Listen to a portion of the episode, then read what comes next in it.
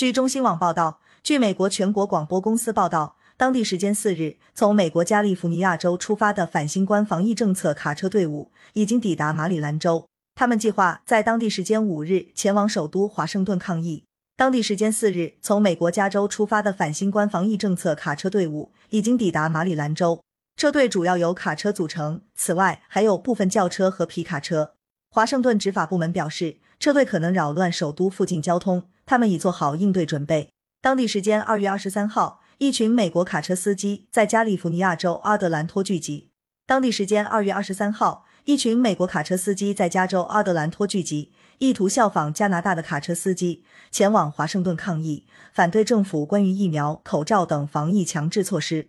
即使美国大多数州已放宽防疫限制，这群卡车司机仍坚持提出他们的诉求。感谢收听羊城晚报广东头条。